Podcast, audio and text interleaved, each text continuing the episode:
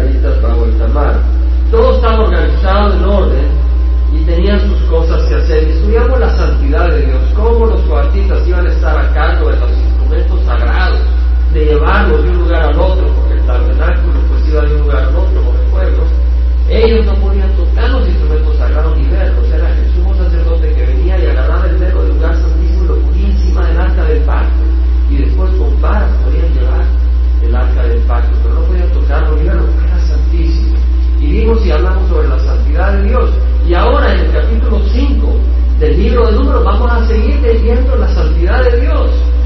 Y no hemos estudiado el libro de Levítico, pero estudien los libros de la Biblia. Nosotros vamos lentos. Estaba hablando con un hermano que me dice que él lleva el libro de esto, ya lleva un año, y digo, oh, pero yo creo que iba lento. Él va todavía más despacio. Entonces es imposible o difícil poder ir sobre todos los libros de la Biblia con el tiempo que uno quisiera, pero ustedes pueden agarrar algunos libros y leerlos. Y de hecho, el miércoles estamos estudiando el libro de San Marcos, el Evangelio de San Marcos, y lo estamos estudiando, no estamos corriendo, estamos leyendo, no hemos podido ni terminar un capítulo por miércoles. Y además tenemos oración, nos animamos, nos animamos a que se alimenten, señores. Pero acá ven en el libro de Números, capítulo 5, que dice la palabra del Señor que habló Jehová a Moisés diciendo: Manda a los hijos de Israel que echen del campamento, que echen, que lo saquen a todo leproso, a todo el que padece de flujo y a todo que es inmundo por causa de muerto. Echaréis tanto a hombres como a mujeres, los echaréis fuera del campamento, para que no contaminen su campamento, donde yo habito en medio de ellos. Y así lo hicieron los hijos de Israel, y los echaron fuera del campamento, tal como Jehová había dicho a Moisés. Así lo hicieron los hijos de Israel.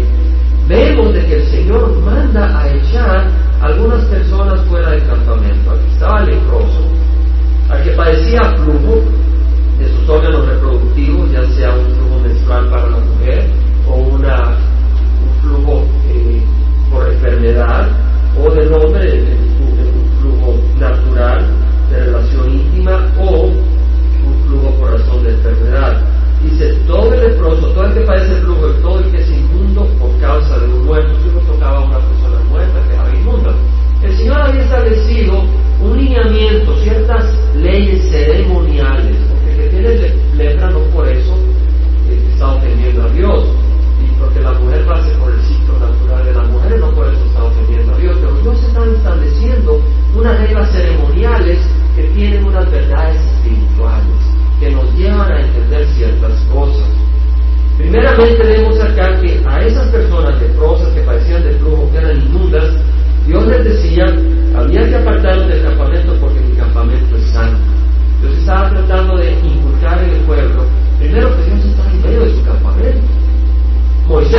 tú no vas con nosotros, no vamos. Si tu presencia no nos acompaña, no vamos. Y el Señor dijo, irá mi presencia.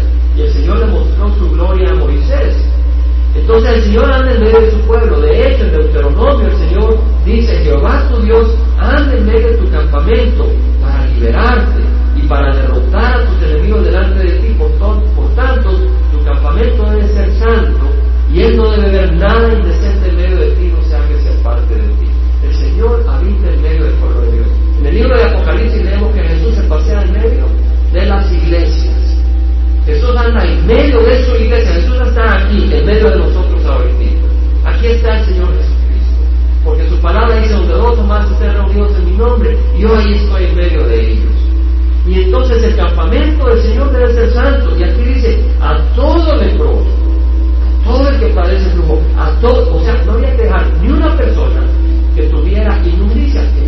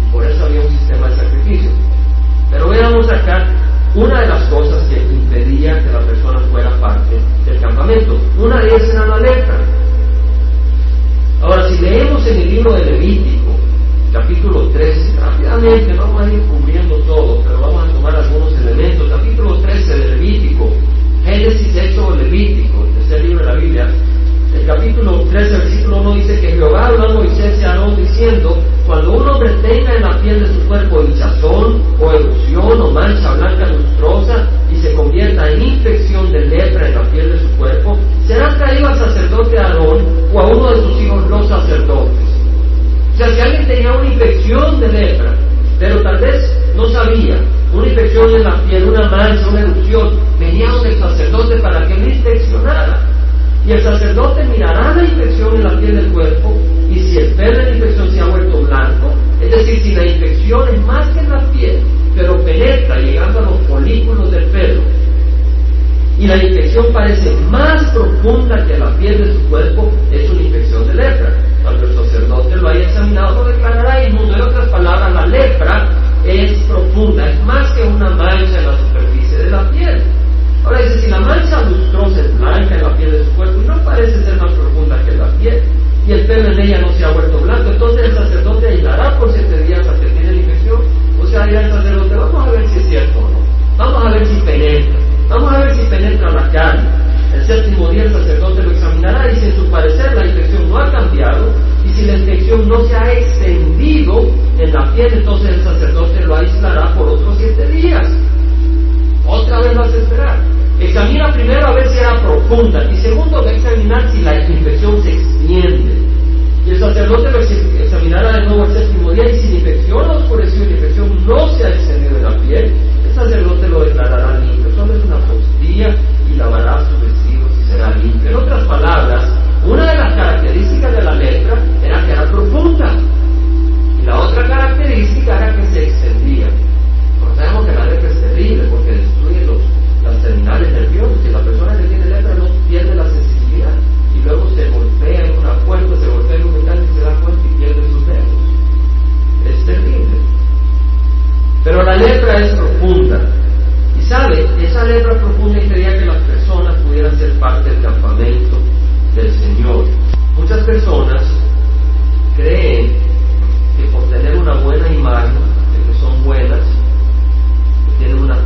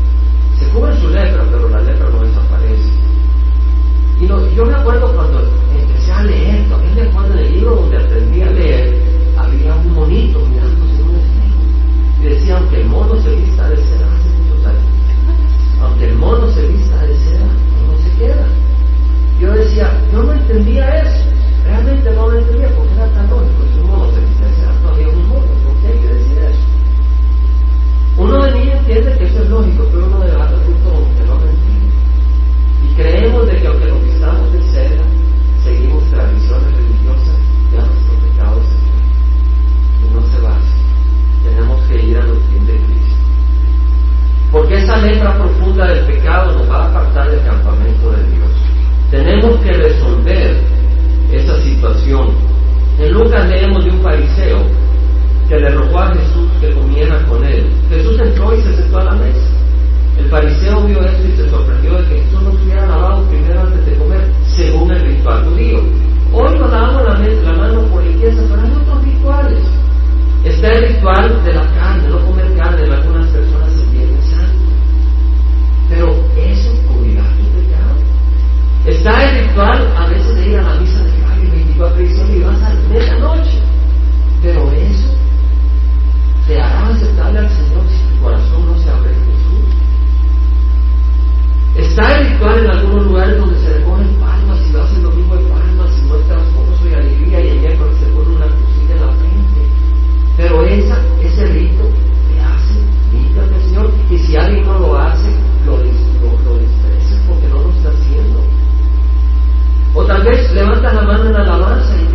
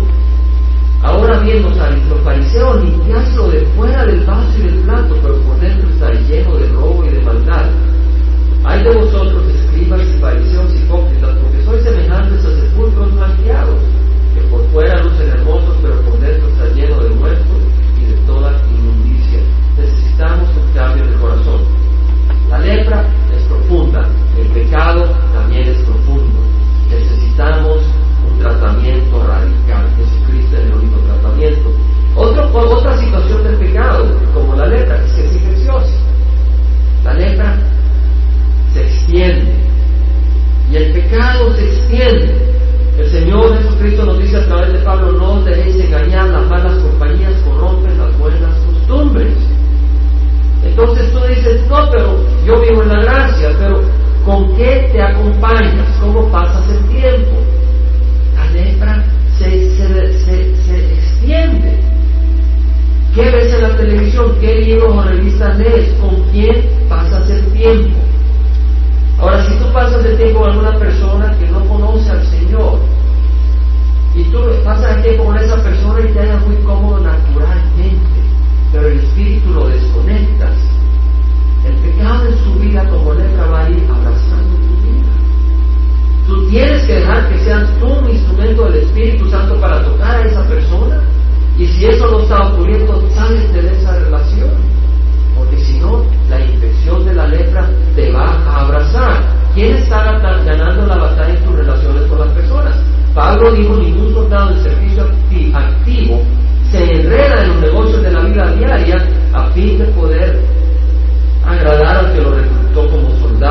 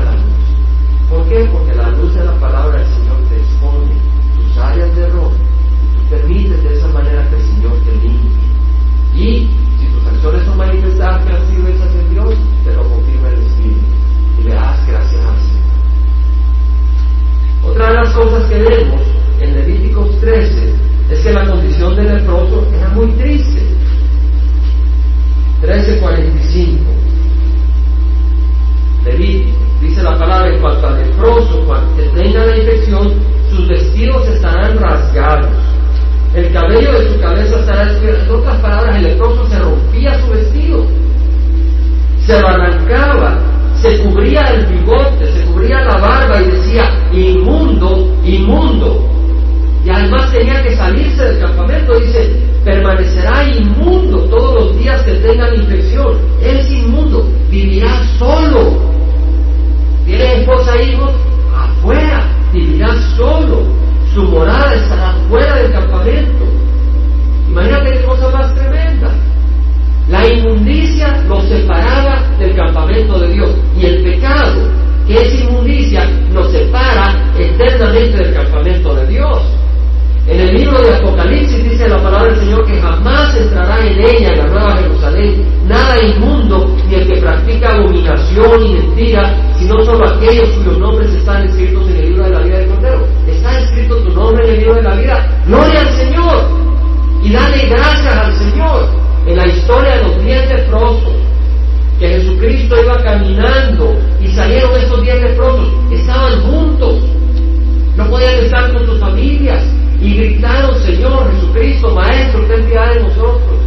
Señor le dijo, vayan donde somos sacerdote. Y en el camino sanaron los diez y uno de ellos, uno de ellos, samaritano, regresó a darle gracias a Jesucristo. Nosotros hemos sido sanados de una lepra espiritual que nos separaría eternamente del reino de los cielos. Y ahora tenemos derecho a participar en el campamento de Dios. Ahorita estamos en el campamento de Dios. Porque este es el campamento de Dios. Arrepentidos y creer el Evangelio, el reino de los cielos se ha acercado. Aquí está el reino de los cielos. Cuando nos reunimos en el amor del Señor y estamos como hermanos compartiendo las cosas del Señor, ahí está el reino de los cielos, ahí está el campamento del Señor. Pero es una imagen pobre de lo que va a ser el campamento del Señor cuando entremos al reino de los cielos, porque ahí no va a haber maldad y nuestro cuerpo va a ser resucitado y transformado totalmente. Y nuestro Señor Jesucristo mismo limpiará la lágrima de nuestros ojos. Esa es la esperanza que tenemos. Esa es la gran esperanza. Pero los leprosos vemos, tenían esa condición y el pecado ofrece esa condición que eternamente separa a la persona de la gracia del Señor. Otra de las cosas que separaba a la persona era el flujo y también el inmundo por causa de tocar al muerto. Y eso pueden leerlo en Levíticos 15 y número 19. No vamos a entrar en detalle. Soy honesto, hermano, nos podemos quedar en tres versículos el resto del día y el resto del mes. Pues la palabra del Señor es riquísima, es bellísima y hay suficiente. Pero vamos a seguir adelantando porque queremos cubrir el capítulo 5 con el favor del Señor. Capítulo 5, versículo 5 del libro de Números dice, entonces Jehová habló a Moisés diciendo, habla a los hijos de Israel, el hombre o la mujer que cometa cualquiera de los pecados de la humanidad, actuando pérfidamente contra Jehová, esa persona es culpable. Entonces confesará los pecados que ha cometido y hará completa restitución por el daño causado. Añadirá un quinto y lo dará al que le perjudicó. Pero si la persona no tiene pariente o quien se le haga la restitución por el daño, la restitución hecha por el daño debe ir al Señor para el sacerdote, además del carnero de expiación con el cual se hace expiación por él.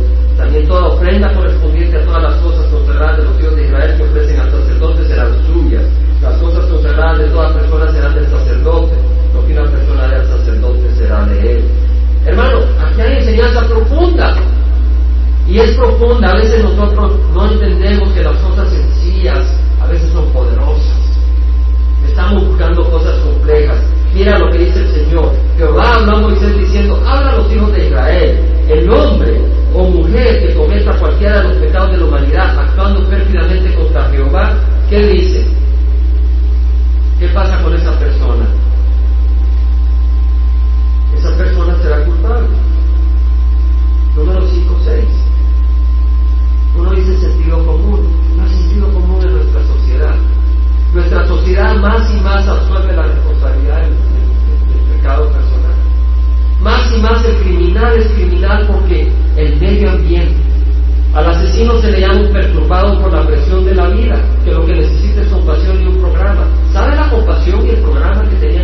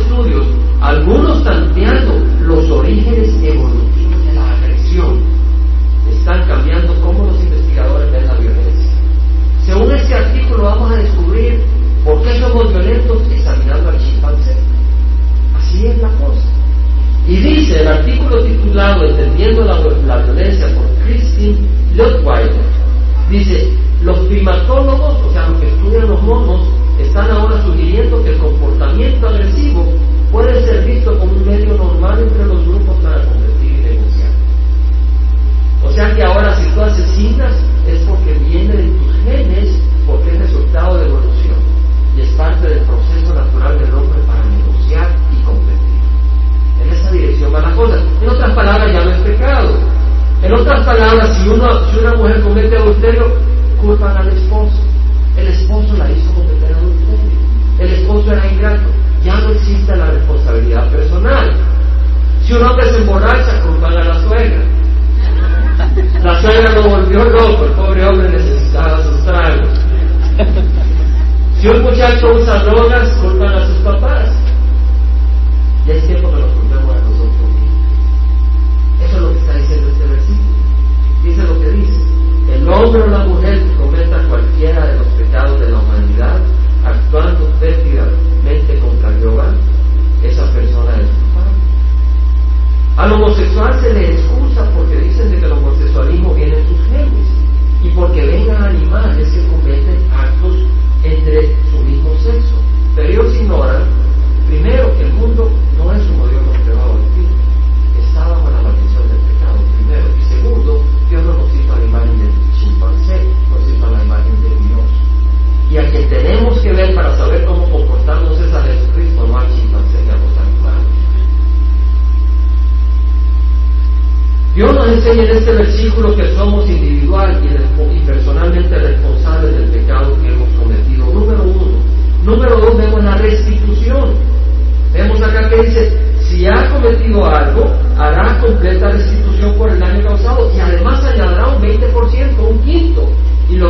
que le perjudicó. Y si la persona que perjudicó, si esa persona le robó a un hombre y ese hombre se murió, ¿y ahora qué hace? Se lo hace a su pariente más cercano con un 20% más. Y si no tiene ningún pariente, se lo das al templo, al sacerdote, para el mantenimiento de la obra del Señor. Vemos la restitución. Juan Bautista, cuando llegaron los fariseos y saduceos que venían a él para que los bautizaran, dijo, camada de víboras, ¿quién nos enseñó a huir de la ira que vendrá? Por tanto, los frutos dignos del arrepentimiento. La restitución es un fruto digno del arrepentimiento. Si tú has robado a alguien y de veras sientes en tu corazón que has hecho mal, te vas a restituir a esa persona. El hombre que le ha robado a una viuda y se ha arrepentido, tratará de ayudarlo. Aquella persona que ha difamado a otra persona, si viene al arrepentimiento, vendrá y dejará las cosas claras. Aquel que ha engañado, no solo dirá, Señor, perdóname, vendrá y presentará la verdad frutos dignos del arrepentimiento, la restitución. Cuando el Señor Jesucristo iba entrando a Jericó y había uno de los directores de los cobradores de impuestos, jefe, en el área, y era muy rico, se llamaba Saqueo. Y Saqueo se subió en un sicómoro porque era muy bajito y no, podía ver a Jesús, quería ver a Jesús como era. Y Jesús iba pasando. Y Jesús le dice, Saqueo, bájate, que me voy a ir a quedar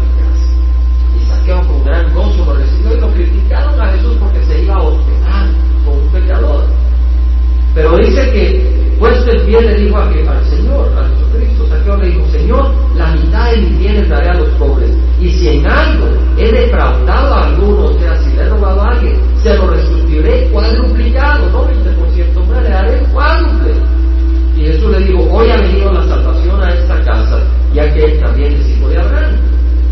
Porque el Hijo del Hombre ha venido a buscar y a salvar lo que se había perdido. Cuando el Señor nos toca, cuando el Señor toca nuestro corazón y hay verdadero arrepentimiento hay restitución. Entonces digamos al Señor que nuestras vidas, cuando hemos hecho algo malo, tengamos un arrepentimiento verdadero, porque es el fruto del verdadero arrepentimiento, la restitución. Pero hay algo más, no bastaba la restitución, había que hacer algo más. Esta persona tenía que traer un carnero de expiación, el versículo 8. El carnero de expiación con el cual se hace estación por él. Por cierto, ahora el Calvary Chapel Costa Mesa está exhibiendo el tabernáculo, un modelo del tabernáculo del desierto, el tabernáculo que construyó el pueblo de Israel y que hemos estudiado en el libro de Éxodo. Y me compartían ahora de que uno de los versículos que le tocó fue de que como cada año, año con año, el sacerdote tenía que entrar, poner el sacrificio de un eh, animal y entraba al lugar santísimo, pero no era su sangre. Y nuestro Señor Jesucristo entró al tabernáculo, al lugar santísimo del cielo, con su propia sangre. ¿Verdad? Y acá vemos ese evento, porque el que había pecado no solo tenía que hacer restitución, tenía que ofrecer un sacrificio de expiación. Ese sacrificio no era la sangre de Jesucristo, pero apuntaba a la sangre de Jesucristo. Y nosotros ahora, por la sangre de Jesucristo, podemos ser limpios, podemos ser lavados. Pero el verdadero arrepentimiento incluye restitución y demanda sacrificio. En Ezequiel dice la palabra, todas las almas son mías, tanto el alma del Padre como el alma del Hijo, mías son, el alma que peque, esa morirá. Esa es la palabra de Dios. El alma que peque, esa morirá. ¿Quién de nosotros no ha pecado? Levante la mano. Entonces todos moriremos y todos vamos a morir, pero no necesariamente eternamente. Y si tenemos a Cristo, Cristo nos ha dado vida eterna y no moriremos jamás. El cuerpo cesará de existir temporalmente, porque el Señor nos dará un cuerpo nuevo, un cuerpo redimido. Porque dice la palabra del Señor, si bien la paga del pecado es muerte, el regalo de Dios es vida eterna en Cristo Jesús, Señor nuestro. Amén. Y vamos a terminar ahora con la ley de los celos. El rapidito, dice la palabra del Señor que Jehová habló además a Moisés diciendo, habla a los hijos de Israel y diles, si la mujer de alguno se desvía y le es infiel, teniendo algunas relaciones carnales con ella sin que su marido se dé cuenta, ni sea descubierta, aunque ella se haya contaminado y no haya sido contra ella, ni haya sido sorprendida en el acto mismo. En otras palabras, si una mujer le es infiel a su marido, y se va con otro hombre, pero nadie se dio cuenta. Si se hubieran dado cuenta, lo hubieran apedreado, porque era la ley mosaica. Pero si nadie se dio cuenta, el Señor está diciendo, ¿sabes? Si nadie se dio cuenta, yo me doy cuenta. Y aquí es lo que vamos a hacer. Dice, si un espíritu de celo viene sobre él, sobre el marido, y tiene celo de su mujer, habiéndose ella contaminado, o sea, habiendo ella cometido adulterio, y si viene un espíritu de celo sobre él y tiene celo de su mujer, no habiéndose ella contaminado, podrían ocurrir dos cosas. Que el hombre tuviera celo, pero no fuera por razón verdadera. Litro, o sea, dos litros de harina de cebada. No derramará aceite sobre la ofrenda ni pondrá sobre ella incienso, porque es una ofrenda de cereal, de celo, es una ofrenda memorial de cereal o recordatorio de identidad. Entonces el sacerdote hará que ella se acerque y la pondrá delante de Jehová. En otras palabras, el hombre traía a su mujer y le ponía dos litros, llevaban dos litros de, de, de harina de cebada. Y el sacerdote tomará agua santa en una vasija de barro tomará del polvo que está sobre el piso del tabernáculo y lo pondrá en el agua. El sacerdote hará que la mujer está delante del Señor, descubrirá la cabeza, de la mujer, pondrá en sus manos la ofrenda memorial de cereal, que es la ofrenda de celos, y en la mano del sacerdote será el agua de amargura que trae maldición. Esta agua era una agua bendecida por el sacerdote, pero traía maldición si la persona había pecado. El sacerdote hará que ella pronuncie a la inmundicia estando sujeto a tu marido, sé inmune a esta agua de amargura que trae maldición. En otras palabras, si tú no has hecho nada, nada te va a pasar con esta agua de amargura. Lo declaro solemnemente en el nombre de Dios. Pero si te has desviado estando sujeta a tu marido y te has corrompido de otro hombre que no es tu marido se ha llegado a ti, entonces el sacerdote hará que la mujer jure con el juramento de maldición y el sacerdote dirá a la mujer, Jehová te haga maldición y juramento entre tu pueblo, haciendo que Jehová, haciendo Jehová que tu mundo se junte y tu vientre se hinche. Y esta agua que trae maldición entrará en tus entrañas y hará que tu vientre se hinche y tu mundo se junte Y la mujer dirá, amén, amén. La mujer va a decir, así sea, así sea. O sea, que se le va a, caer el muslo y su vientre se le hincharía. Iba a quedar estéril. Y si estaba embarazada iba a perder a la criatura. Ahora, eso no estaba en el agua. Porque si estuviera en el agua, si la mujer es inocente, iba a tener problemas. ¿Entendemos? El agua era un medio, era una ceremonia donde iba a tomar agua con el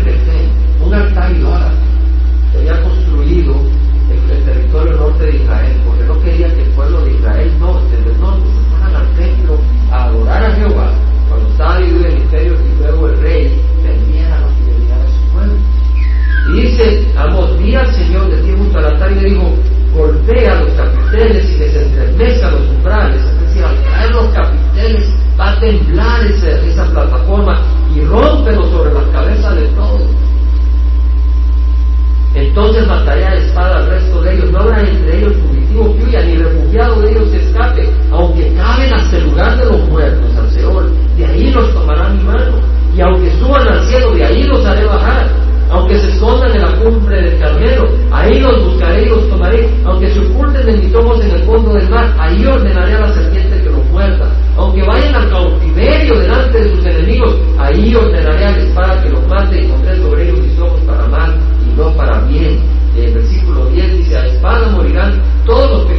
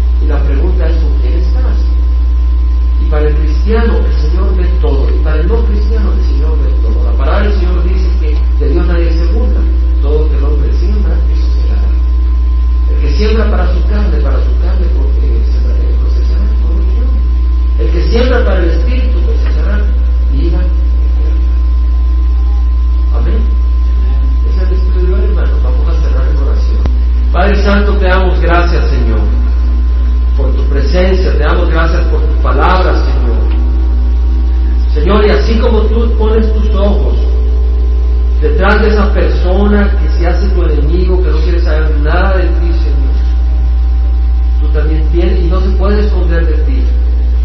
Tú pones tus ojos sobre tus hijos y los que se abrigan a ti. Y te damos gracias por eso, Señor. Porque tú tienes tus ojos sobre tu pueblo como dice tu palabra, Señor, el que, que habita al abrigo del Altísimo morará a la sombra del Omnipotente.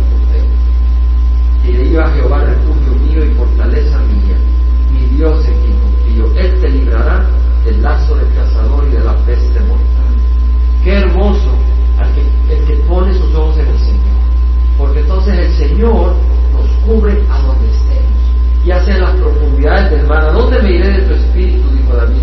¿A dónde huiré de tu presencia? Si subo a los cielos, aquí estás tú. Si en el Seón preparo mi noche o mi lecho, ahí estás tú. Si como las alas del alba, si las tomo y habito en lo más remoto del mar, aún ahí me guiará tu mano y me asirá tu diestra. El Señor nos agarrará de su mano para que no nos hundamos. Dijo David, cuán preciosos